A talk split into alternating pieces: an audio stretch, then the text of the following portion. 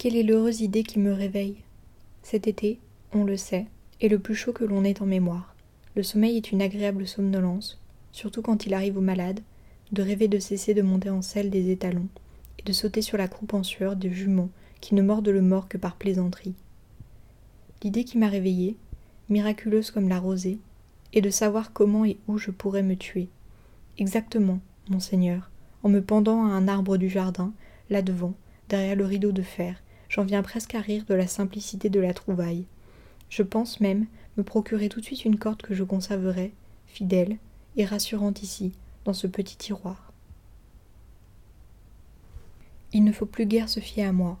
Si quelqu'un me voyait quand je suis seul, il aurait de quoi s'inquiéter, à gémir, à grogner, à geindre, à faire tout un cirque entre les meubles qui disparaissent et réapparaissent. Je peux même faire une petite cantate qui se terminerait par un seul vers, et puis comme un chien qui, pour se lécher les plaies, se recroqueville, comme c'est une de mes habitudes désormais ancrées, je me masturbe, dans les brûlants méandres du lit imprégné de sueur. Et oui, monseigneur, je suis une loque. C'est à cet état que votre amour m'a légèrement réduit. Vous le reprochez? Vous en accusez? Non, non, ce serait trop simple. Mon déshonneur ne veut pas de circonstances atténuantes. Recommencer à vivre? Mais comment? Dites-moi un peu, comment? J'attends quiconque veut venir chez moi me parler, comme je serais content de l'écouter. Pourvu que je puisse avoir sous la main des armes les plus vaines, les plus inoffensives soient-elles, je serais capable de n'importe quelle bassesse jusqu'à me faire espion, fasciste ou sacristain. À l'idée de mourir, il est vrai qu'on s'habitue, mais ce qui nous calme en l'attendant, c'est ce qu'on désire le plus, sur ces rives qui réapparaissent comme dans un réveil inopiné.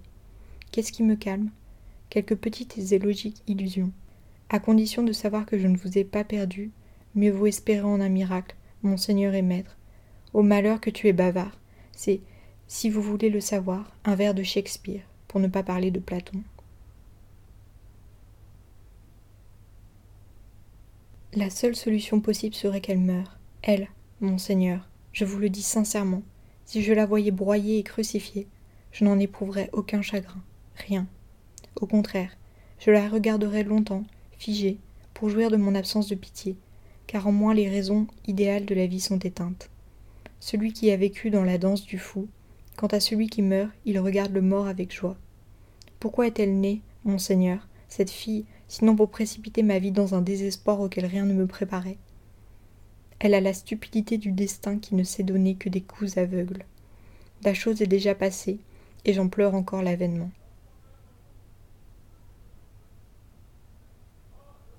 Vos deux petites larmes, mon beau Seigneur, laisse le temps qu'elle trouve, tant de morts. La pensée de mourir, en fait, est votre compagne certaine depuis toujours, mais elle était si forte que, tout d'abord, je ne la sentais pas. Maintenant j'en capte les premières notes. Certains traînent, d'autres filent. Vous, qui êtes rapide, dès nos premières amours, vous le saviez. Moi non, trop naïf et occupé par la cour que je vous faisais, tout empêtré, désirant seulement que pas un jour ne passe qui ne soit près de vous. Je le paie à présent. Votre gaieté n'était que la parade de certains animaux dans leur rue léger avant de mourir. Elle a duré huit ans. Ce n'est pas rien. Désormais la mort règne en vous, en moi la folie, toute cette joie.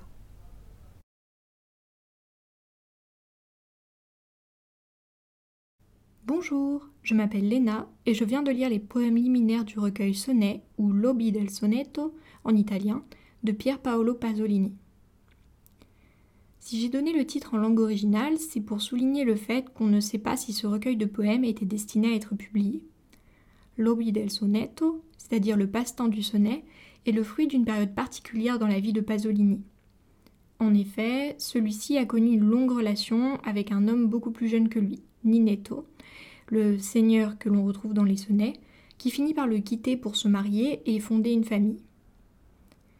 Très pris par le tournage de différents films, Pasolini trouve néanmoins le temps d'écrire une centaine de poèmes rassemblés et publiés après son assassinat.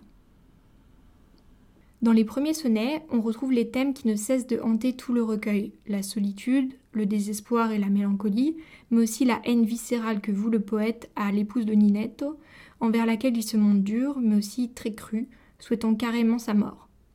C'est sans doute, euh, je l'avoue, pour leur crudité que ces sonnets m'ont autant marqué.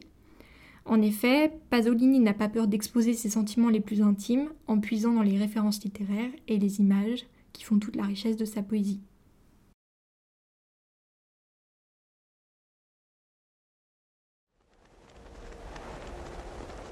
La semaine prochaine, dans Vendredi ou les livres fantastiques, nous découvrirons l'environnement d'une famille durant la Grande Guerre. Passez une très belle semaine et on se retrouve vendredi.